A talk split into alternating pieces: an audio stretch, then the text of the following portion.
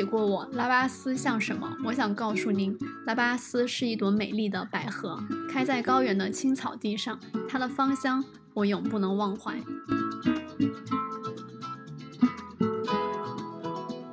就看到了说，哎，这哪里没有路？这明明有路，这个路很平坦呀，而且很宽，能够有两个车道呢，甚至还有汽车在跑呢。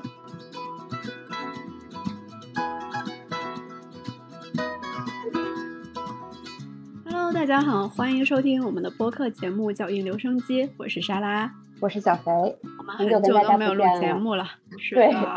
上一次见过。上一次是清明的时候吧？一久到我已经忘记了。其实那个时候就是从那个时候开始到现在，真的发生了很多事情。上海的疫情啊，然后北京又有疫情了呀。对，其实。哇，上海的疫情真的就是从清明节前开始的嘛？因为当时是浦西浦东轮着封嘛，一直到现在大家都没有解封出来。然后现在北京又被封了，其实我们两个都被封在家里，现在哪里也去不了。对，朋友在上海的朋友已经被隔了有五十多天了吧？真的很辛苦。我真的很难想象他们现在的状态是什么样子的，所以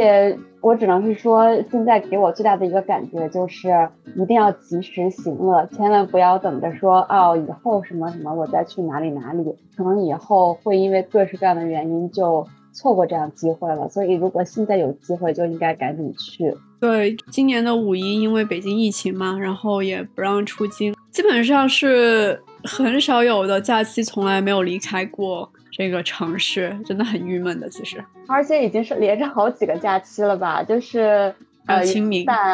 对，连着清明，然后五一，我就记得咱们两个五一之前在疯狂的查各地的政策，就是对我打了很多地方的那个防控电话，然后问了他们怎么怎么样，然后问了。大理问了长沙，还有武汉那些，当时都调查的很清楚了，感觉可以去了。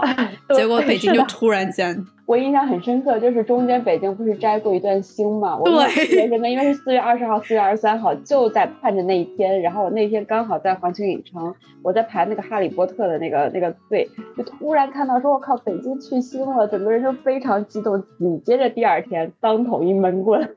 已经去腥真的是没有任何意义的，对，就是感觉好像先给你一点点早吃，然后再给你 一通乱棍。这样下去的话，今年都不知道何时才能出去旅游一趟。哇，我本来是想四就是清明节的时候去西双版纳的，因为那个时间当地的风景会比较好嘛，包括有萤火虫啊，包括也马上要过泼水节呀，整个氛围是非常好的。然后是想五月份去另外一个地方。现在本来咱们两个之前不是还想说端午节去那个喀拉峻徒步吗？现在来看，我觉得只要能够让我出楼出门，我也是这么想。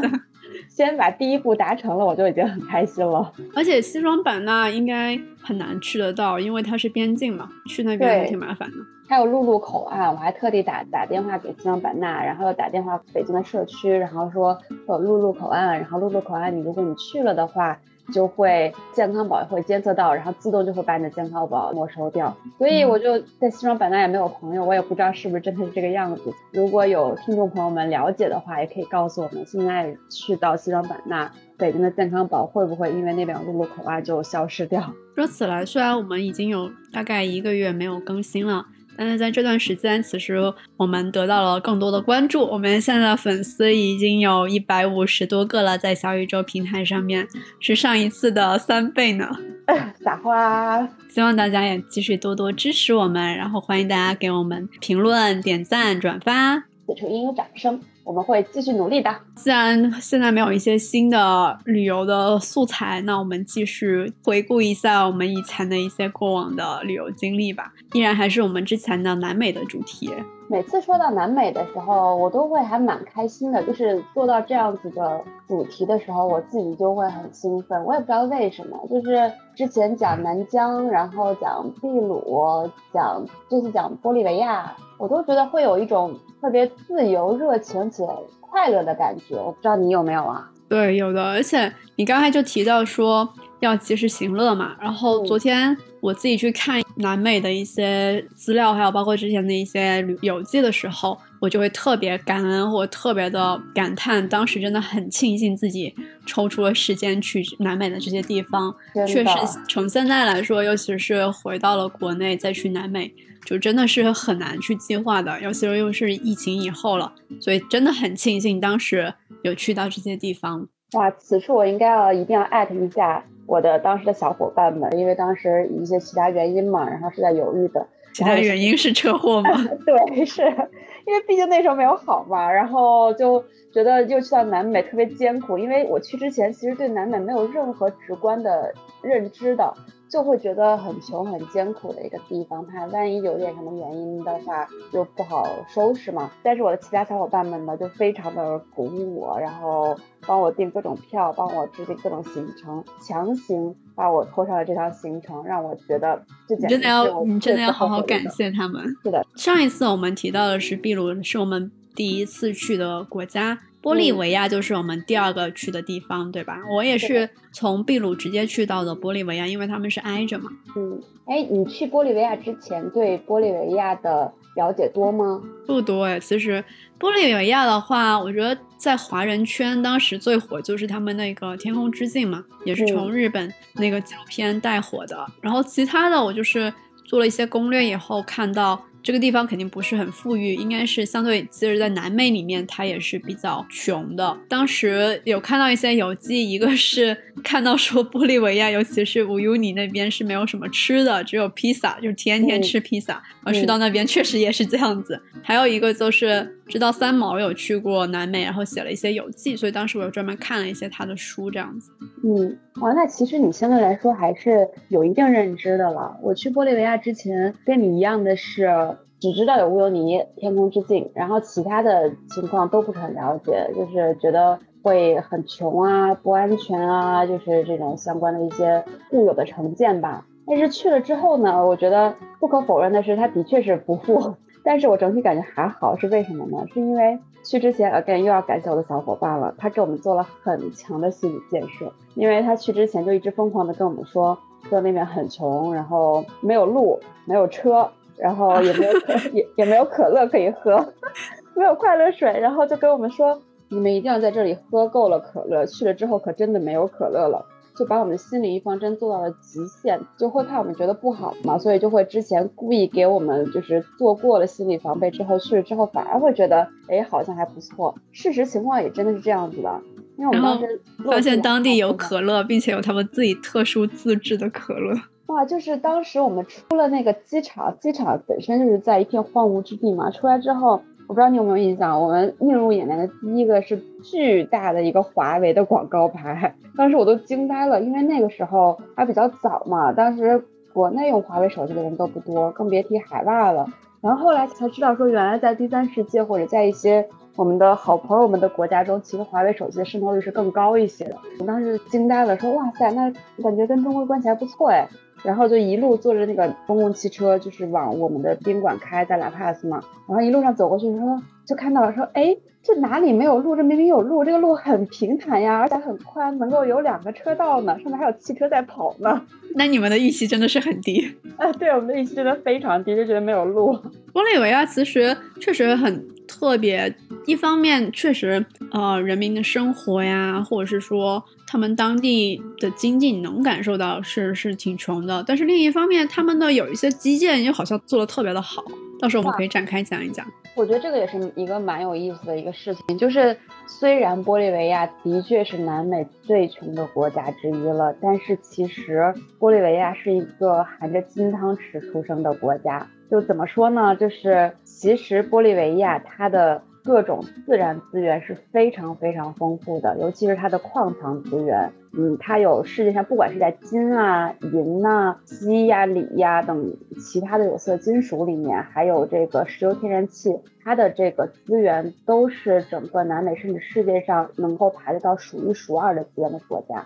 但是呢，就说回来说，为什么就是坐在金矿上面，但是依旧这么穷？其实。也是跟他一些历史原因有很大的密不可分的关系的。因为首先呢，就是他格局内部的政治格局是非常不稳定嘛，就是大家可能也听说过，就是玻利维亚它。建国可能不到两百年的时间，但是已经发生了 接近两百次的政变，这是他的总统连年都在换，可以说每个总统最短也就是几个月的时间就换到下一个总统，一直在政变，一直在军变，就是没有办法能够有人安心的发展国家的这个经济和建设。那另外一方面呢，其实我们去到的拉帕斯已经是能够代表整个玻利维亚工业水平的尖端水平了，其他地方它的工业基础是其实是非常落后的。我不知道当时你去的时候有没有感觉到，我们当时是飞去乌尤尼的嘛？但除了飞去乌尤尼的时候，你如果想是大巴去的话，整个的过程是非常艰苦的，因为路还是会没有修的那么好，又比较凶险，交通也不便利，然后同时提取各种矿藏资源的这种工业设施也都是非常落后的。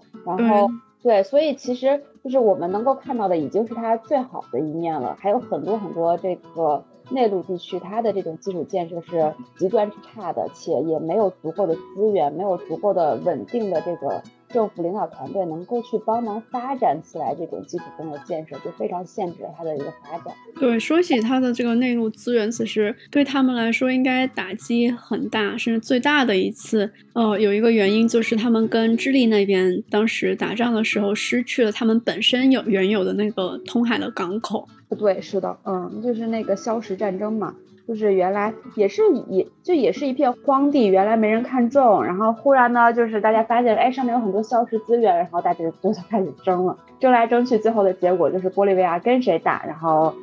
谁又拿走玻利维亚一块地，然后跟拿走一块地，跟巴拉圭打，拿拿走一块地，然后玻利维亚就逐步变成一个内陆国家。然后这样，它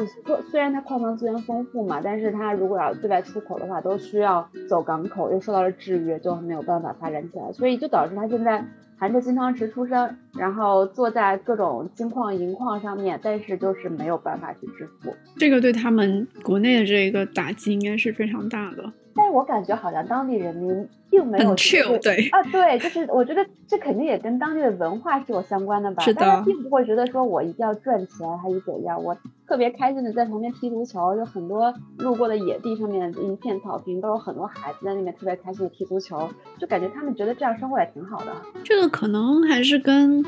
有宗教信仰的民族，我觉得有关系吧。他们。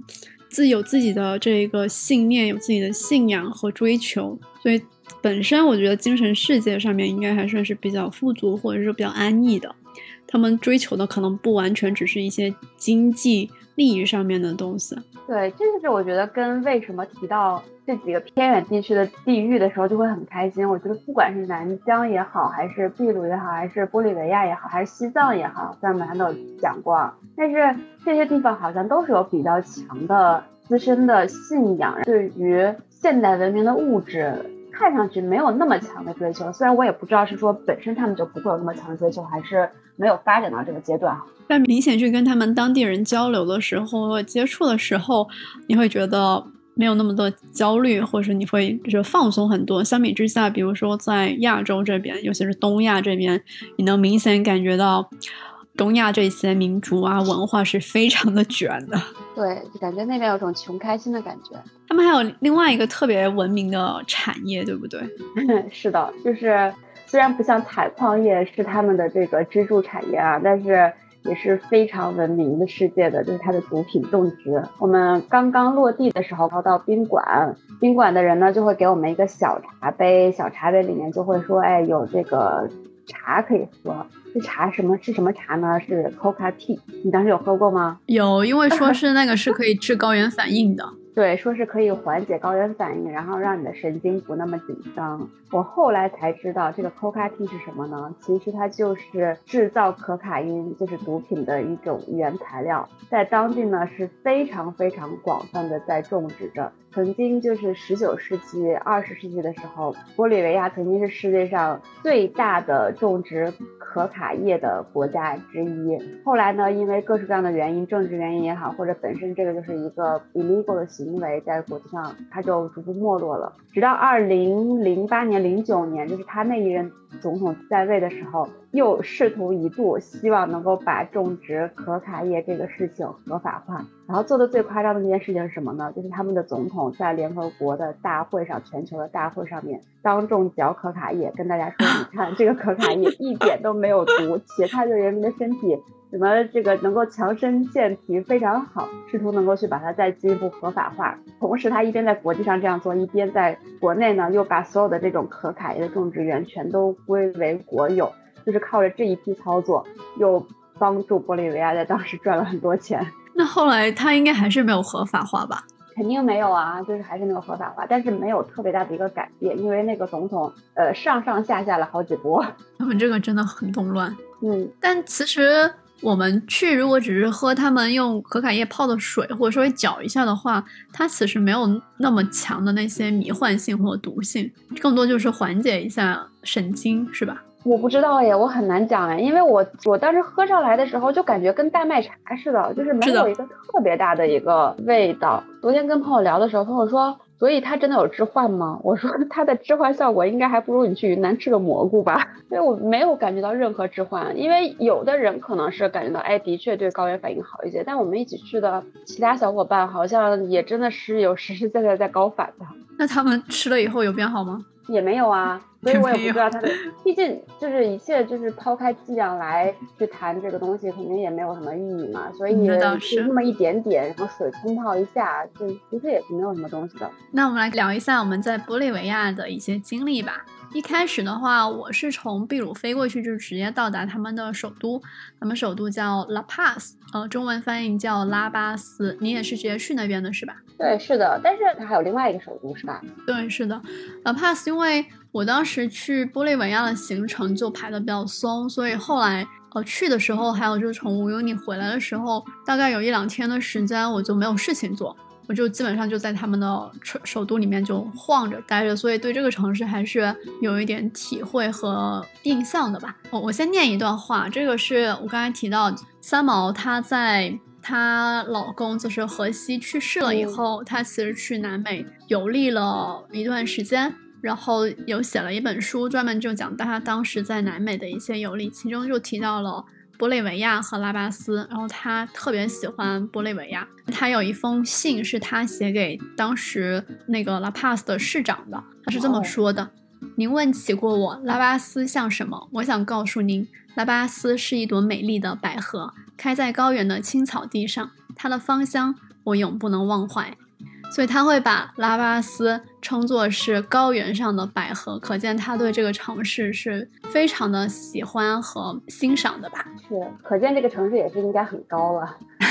是的，因为它确实有自己很独特的魅力吧。首先，它就是世界上海拔最高的首都嘛。然后，它这个首都，它去到那个城市以后看到的整个城市的景观非常的特殊。它是一个你能看见的，是一个大概有深有一千米的一个大盆地。所以机场呢，它是建在这个盆地上面的，就是在那个山上面。然后出了机场，坐车去城里面的话，其实就是一直下下海拔，然后去到城里面。它整体城市的海拔有三千六百四十米吧，其实比西藏西藏拉萨还要高个两百米左右。但是跟 Cusco 差不多高是吗？好像是的，但 Cusco 它就不是现代的首都嘛。是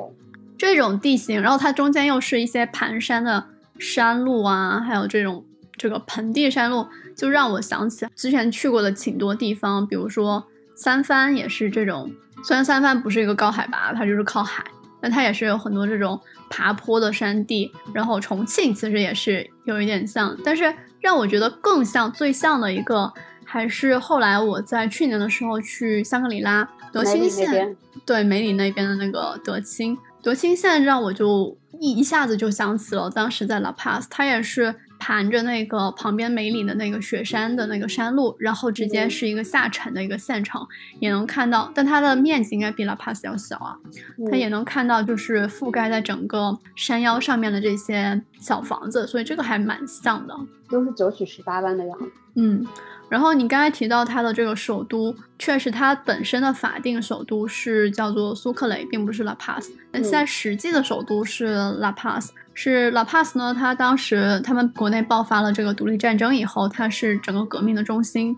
然后他们后来呢，就是讨论这个建都的时候，有他们政府内部有很多的这个分歧吧。最后的这个妥协的结果就是 La Paz 现在是他们议会政府的所在地。但是他们的最高法院呢，就是建在了那个苏克雷，所以就叫做法定首都。你知道那个苏克雷其实是他开国夫将的名字吗？就玻利维亚，它本身是 name after 玻利瓦尔嘛，就是解放南美的一个英雄。然后苏克雷呢，它其实本身它不叫苏克雷，叫另外一个名字。那个名字是呃西班牙殖民的时候，包括乌尤尼那边区域啊，包括这个这个苏克雷原本的名字啊，都是西班牙人给起的名字。后来呢，在玻利瓦尔把整个玻利维亚解放之后，人们就纪念这个解放他们的英雄。就把玻利维亚这一片区域叫玻利维亚，然后呢，当时的那个首都还是在苏克雷，就原来那个名字叫丘吉什么什么那个那个地区，我忘记了。当时就把那个首都定在那边去了。当时玻利瓦尔还是整个玻利维亚的这个大总统，后来因为其他地方的政治原因，玻利瓦尔就就是退出了。就把这块地方呢交给了他的这个副手，就是苏克雷。然后苏克雷呢，就是在苏克雷这个地方，当时还叫另外一个名字，发表了一篇什么样的讲话。等各方面，然后就会把这个定为首都了。那个时候还不叫苏克雷，是后来人们为了纪念他，就把这个首都改名叫苏克雷。所以能看到他们的国家是以玻利瓦尔命命名的，然后他们的首都是以玻利瓦尔的副将，都是当时的开国将领来命名的。然后那段时间呢，整个苏克雷这边这个地区，它都是保守派为主嘛。拉帕斯这个地区是自由派为主，两边就其实也是内也是跟他的那个内部的政乱是息息相关的了，两边就一直打打来打去，最后内部打外部打，然后最后妥协了之后。就是部分在苏克兰，部分功能放在拉帕斯。嗯，拉帕斯的话，它这个名字倒就不是以他们的一些政治人物或历史人物为命名了，它在西班牙语翻译直接就叫做和平之城。可能也是因为当时他们经历了很多的战争以后，他们自己给自己取取的一个名字吧。这个城市它本身。它的地理位置我也可以说一下，就因为刚才提到它是四面环山，然后自己是一个大的盆地嘛，所以它四周边的这个地理也是挺特殊的。它西边的话，直接是很靠近秘鲁和智利的那个边界；西南边的话就是高原的地方，东南边的话是山山地，然后东部，尤其是到东北部的时候，其实就是亚马逊的那个边缘的雨林带。它自己形成的是一个亚热带的山地气候吧，但其实本人去到那，我印象中还是挺冷的，因为是高海拔的地方。它整个城市周边有很多的雪山，其中最显著的有一座是大概有六千四百米的一个大雪山，基本上在城里面都是能看到这座雪山的。昨天我翻一些资料的时候，就看到网上有一个照片。拍的就是大概他们在黄昏的时候，从这个 La Paz 的那个山边上望过去，下面是整个那种山谷，上面小房子的灯光的夜景非常迷人，然后背后就是一个高耸的雪山，就整个场景特别的浪漫。说起它周边的雪山的话，它旁边还有一个地方很有名，叫做 Chacotaya。当时因为我在 La Paz 有一两天没有事情做，我就去他们当地那些旅行社去看一下有什么周边有的一些 tour，其中就有看到这一个 Chacotaya，它是一个也是非常高的雪山，它的一个 tour 就是你可以去坐一个车去到他们大概可能有四五千的地方，然后徒步上去。那它上面有什么特别的呢？它当年有一个海拔最高的滑雪场，所以在上面是可以滑雪的。但后来因为全球变暖的原因吧，这个雪雪山后来就是逐渐融化，然后这个雪场后来就是报废了。但是你现在你去的话，应该还是可以看到，就当年的一些索道啊，就是这些留下来的遗迹吧，大概是这样子。那么高海拔的这个雪场都已经冰雪没了，可能对滑雪来说要求还是挺高的吧。上面的话还是有一定的危险性的。也是一个是本身可能山地就更险峻一些。另外一个是当地肯定也不太不太会去人为造雪。是的，然后出什么事情也很难去解救吧。嗯，刚才说起这个盆地的地理特征，它其实所有的房子就是依山这么去建在上面，然后大家就住在一个山腰上面的位置。但一般来说的话，想起来其他的城市，如果他们有这么一个一千米的高度的话，一般是比如说香港半山，富人是住在山腰或者是山顶的，然后这个穷人是在平地的，但在 La Paz 的话，它其实是相反的，因为它是平地的话，整个气候和环境，因为海拔相对更低一些吧，更宜人一些。反而是穷人的话，才是住在山上，然后山上的话，因为更冷一些吧，所以它山上的话是一些呃印第安人的一个住宅区，然后中间的山腰的话就是一些商业区和行政区，那最底层的话，就就底层的这个盆地的平地的话，就是一些。他们当地的相对来说的一个高级住宅区吧，所以跟我们一般的这个生活习惯还是挺不一样的。我觉得这要看这个怎么定义这个一般了，感觉这应该是跟经济发展相关的，就跟最开始人们会在农村。里生活，然后慢慢的经济富裕一点，或者说大家向往能够生活的更好的时候，就会从农村往城市走嘛，因为觉得呃更更先进、更发达，然后生活更方便，所以就是从贫穷向富裕转变的过程中，是一个追求生活更便利、生活质量更高的一个状态。那当你富裕了之后，享受享受了城里的生活，慢慢就开始说，哎，我要追求远离人群，能够更亲近自然，就基于一定的物质基础和基建基础之上，然后我要更亲近自然，然后这个时候又呢又会从 又搬到山上去，对，把山上。去迁移的一个过程，我觉得是因为香港或者其他我们日常熟悉的这种环境是更偏向于已经是现代文明比较发发达了，然后再向进一步再去演化的过程中了。那可能哪怕或者玻利维亚还在前一个阶段能再迁移点，主要是他们还是有地理还有这个气候的限制吧，因为。在山上的话，就是其实是相对来说环境更恶劣一些的。虽然是说可能景观更好一些，但是可能这个还是不值以去 trade off 他们整个生活的这个地理和气候的环境吧。那但是他们的机场是建在这个山上面的，所以就是我们刚到 La Paz 的时候，其实是在他们几乎是最高海拔的地方，就是三千八百。多米，然后就是一路坐车往下嘛，然后直接下一千米。我就最记得在那个机场的时候，好像在它的机场里面就直接有一条大字，就写这是全世界最高的国际机场。我记得出机场的时候，哇，那个缓慢啊！你是说走路很缓慢是吗？对啊，是啊。我不知道，我当时对机场最大的印象就感觉好像它是建在一个类似于黄土高坡的地方。对，出了机场，整个是很很荒凉，什么都没有，就是土土的感觉，周边也看不到什么东西。它这个机场比拉萨的那个贡嘎机场还要高个大概八百米，但是我昨天又看了一些排名，它虽然是全世界最高的这个国际机场，但它不是全世界最高的商用机场，它是全世界第六高的商用机场，然后前面的前五都是在中国。哦，真的吗？是的，你猜一下，全世界最高的商用机场是在哪里？嗯，在中国是吗？是的，阿里不是，全世界最高的是稻城亚丁商用机场。哦，OK，对，它前五都是基本上就是那个西藏和四川这这五个，然后就是 La Paz。我只能是说，就是中国牛逼。对，国内的机场建的真的是很不容易。对，基建也很发达，就是包括机场啊、桥啊。当时去那个贵州的时候，那个大桥，川山大桥太宏伟了。嗯，说起他们这个交通，除了他们机场让我印象比较深刻，还有就是因为说起他们的。整个城市是一个大盆地，所以他们要经常的上下山，穿越整个城市，其实挺不方便，也没有办法去建，比如像地铁这样子的一个基础设施，所以他们其实是以缆车的形式来去作为一个主要的交通工具来去运作的。这个缆车就很特别了，很先进。我不知道我不知道你有没有坐过它那个缆车啊？整个车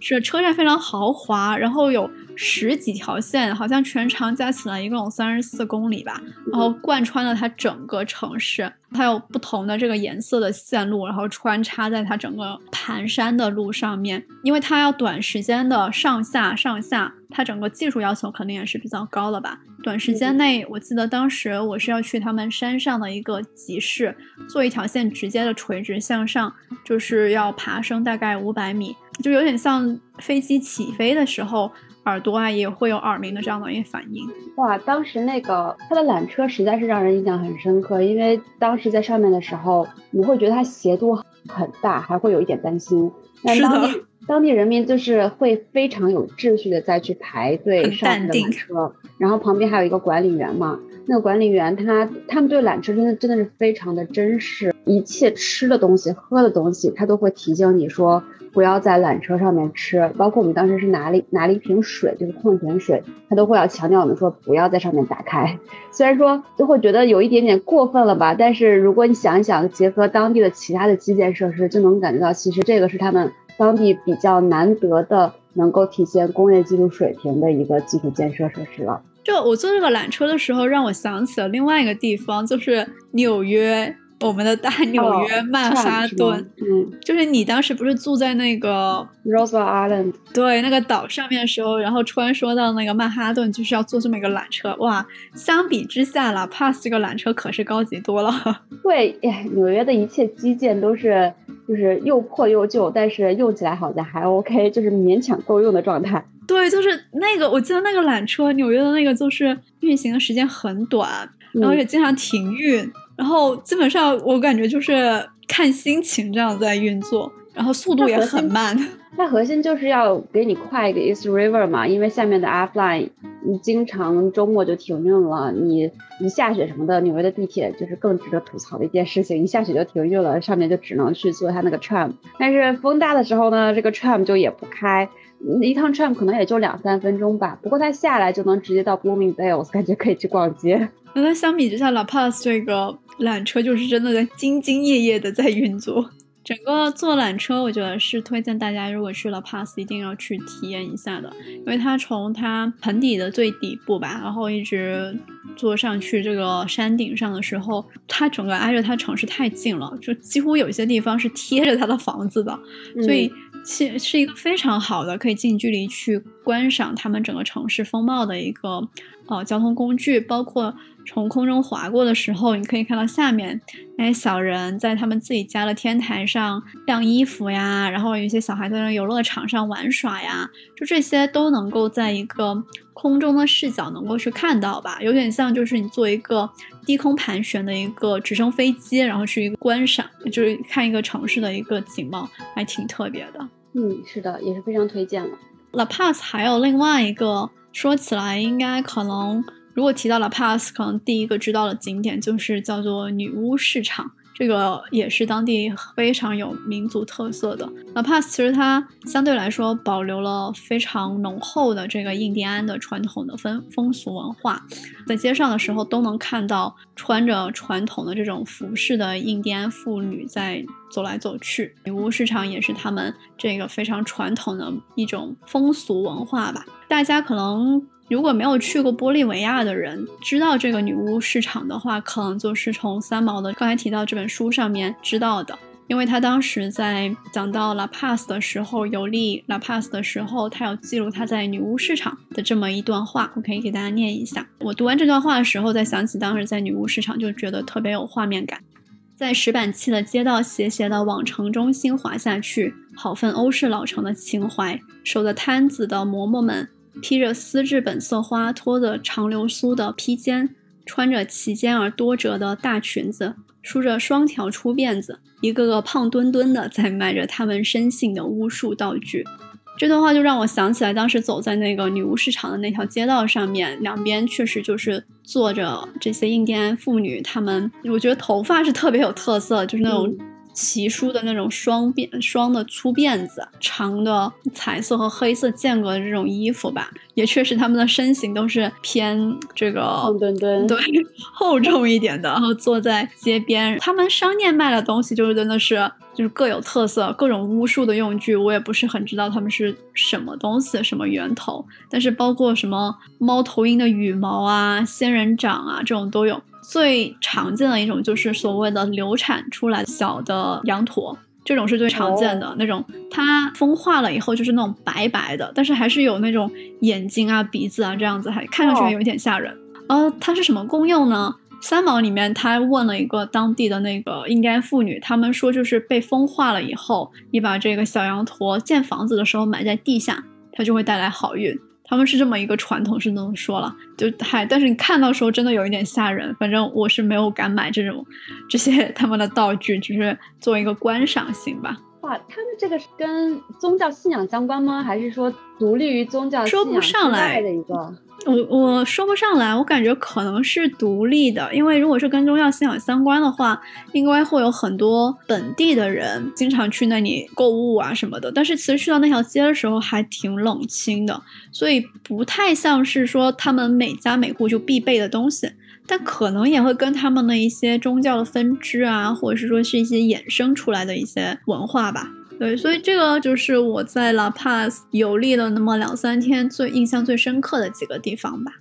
你知道我印象最深刻还有一个什么事情吗？是什么？嗯，就是当时在我我有点记不清那是具体在哪里了，但是总之也是有一个中心广场，就是你坐大巴或者走路都可以路过一个中心广场，在那广场上面呢就会有很多蒙面人，就是蒙面人呢他是戴着那种黑色的面具。整个把自己的脸都 cover 起来，然后拎着一个黑色的皮箱，应该是他们穿的也是黑色的衣服，看上去哦，很像那种要抢银行的人，或者说要做什么地下街街头交易的这种黑社会的感觉。但是呢，他不是在晚上，他是在大白天，光天化日，然后拎着黑皮箱，戴着黑黑头罩。就在这个广场上面来回的溜达，就是当时我就会想说，天呐，看看起来玻利维亚好像真的是有一点不安全，可以有这样子的情况在光天化日之下发生。一直到我到了宾馆，还是到了这个一个餐厅里面，我去问当地的这个人说，我说那些戴着黑头罩的人是什么？他们跟我说他们是擦皮鞋的。天呐！好酷哦！对，就是说，好像擦皮鞋就是在当地形成一个这样的传统，就是擦皮鞋就要戴一个黑头罩。那他拎的那个箱子呢，其实都是他擦皮鞋的工具。如果我有我穿了双皮鞋，我一定要去试一下。当时没有，根本不知道，走过去的时候都不敢走近，就能看到好多人在里面来回溜达，我们也不敢走近。后来实在忍不住说，为什么会有抢银行的人在？大白天在马路上溜达，人家说那是擦皮鞋的，我就很非常的有趣。那你还对他们当地的美食有什么印象吗？我感觉还蛮好吃的，就是特别喜欢他们的国菜炸猪排。就是这个炸猪排跟在欧洲那边或者在这个亚洲这边吃到其他炸猪排不太一样，就是猪肉把它压成非常非常薄的饼，然后两面裹上呃面或者其他的一些东西，放到油锅里面炸。炸出来之后是一张大饼一样大，然后但是两面都是金黄色的这种炸出来的猪排的样子，就很好吃，很脆，然后配上当地的那个酱。我记得当时光在那边吃这个玻利维亚的国菜就吃了很久的时间。嗯，除了 La Paz 以外，我们玻利维亚其实全程最主要的一个目的地就是乌尤尼，也就是大家所熟知的天空之镜。那今天这个时间差不多了，等下一期我们会给大家继续来讲一讲我们在天空之境的一些经历和体验吧。我觉得也可以称得上是我人生这么多年以来为数不多的，真的是有心灵上面。的这个震撼的一些时刻。好呀，那我们就下一期再见，拜喽。